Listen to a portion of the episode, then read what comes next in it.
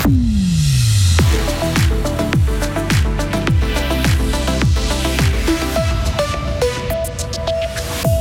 Notre canton attendait ça depuis 22 ans. Un fribourgeois va siéger au tribunal fédéral.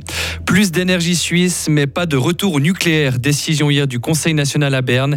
Et puis on terminera avec un projet prometteur de l'Université de Fribourg, un robot vert de terre qui vient d'être développé. Un temps bien ensoleillé aujourd'hui avec 13 degrés. Le mercure pourra même monter jusqu'à 20 degrés. Demain par endroit, c'est le feu. Nous sommes jeudi 16 mars 2023. Bonjour Mehdi Piquant. Bonjour à toutes et à tous.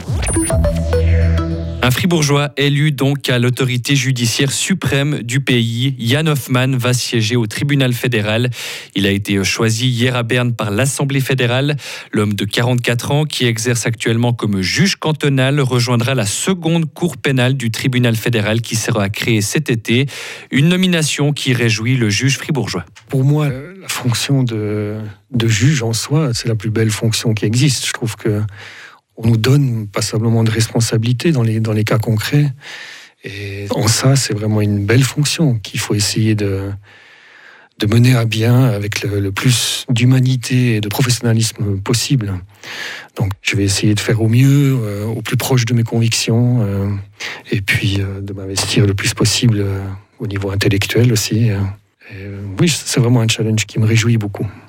Le nombre de juges passera de 38 à 40 au tribunal fédéral, une augmentation décidée par le Parlement pour faire face à une charge de travail en augmentation, notamment pour les dossiers pénaux. Le Parti socialiste fribourgeois se lance pour les élections fédérales. Il a officiellement validé hier soir son ticket de candidat.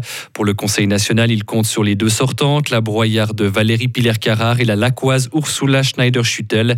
Figure également sur la liste le gruyérien Grégoire Koupski, Samuel Jordan ou encore Adriane L'ancienne présidente du parti, Alice Ray, est quant à elle candidate pour le Conseil des États. Un bénéfice de près de 16 millions de francs pour les banques Raiffeisen fribourgeoises, une hausse de 6% par rapport à 2021. Les prêts, les mandats de gestion de fortune ou encore les opérations de négoce ont augmenté, tout comme les hypothèques qui ont atteint 11 milliards 800 millions de francs. La Suisse ne compte plus sur le nucléaire pour assurer son approvisionnement énergétique. Six ans après la décision de la population, le Conseil national ne souhaite pas rouvrir ce dossier. L'UDC a été bien seul hier avec une poignée de libéraux radicaux à plaider pour un retour de l'atome, en vain donc. Mais au final, la fin du nucléaire, ce n'est pas non plus pour tout de suite. Les Verts auraient souhaité fixer un calendrier précis pour tirer la prise du nucléaire. Une demande rejetée par une majorité du Conseil national aux grand dames de l'élu écologiste valaisan Christophe Cliva. Si on arrive à planifier, c'est-à-dire à savoir quelle année on va débrancher les centrales nucléaires, évidemment qu'on peut être prêt pour savoir combien de TWh on doit substituer par rapport à l'énergie nucléaire. Là, en fait, on prend le risque d'avarie. Il ne faut pas oublier que cet hiver, on a eu notamment des difficultés d'approvisionnement parce que la France, à 40% de son parc nucléaire était à l'arrêt. Qui a 5 ans, 6 ans derrière, euh, Leibstadt n'a pas fonctionné pendant tout l'hiver en, Suisse. Donc c'est pour aussi diminuer ce risque qu'on trouve que ce serait mieux de fixer clairement les dates de sortie des centrales nucléaires. Et pour assurer l'avenir énergétique du pays, le Conseil national mise sur l'hydraulique, mais surtout le solaire et l'éolien.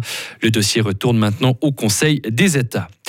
Crédit Suisse saisit la main tendue par la Banque nationale suisse. Le numéro 2 bancaire helvétique va emprunter jusqu'à 50 milliards de francs à la BNS. Il l'a annoncé hier soir dans un communiqué. Le but est de renforcer le groupe après une journée noire hier en bourse qui suscite une inquiétude planétaire. Le cours de l'action a chuté de près d'un quart à la clôture, une baisse historique. Et dans ce contexte de turbulence bancaire, cette question, la Banque Centrale Européenne va-t-elle quand même augmenter aujourd'hui ses taux d'intérêt? La BCE doit décider aujourd'hui si elle va partir comme prévu sur une nouvelle hausse d'un demi-point de ses taux pour combattre l'inflation. Le contexte actuel pourrait l'obliger à revoir ses plans, estiment ce matin plusieurs experts. Des chercheurs de l'Université de Fribourg ont développé un robot de pointe bien particulier, Mehdi.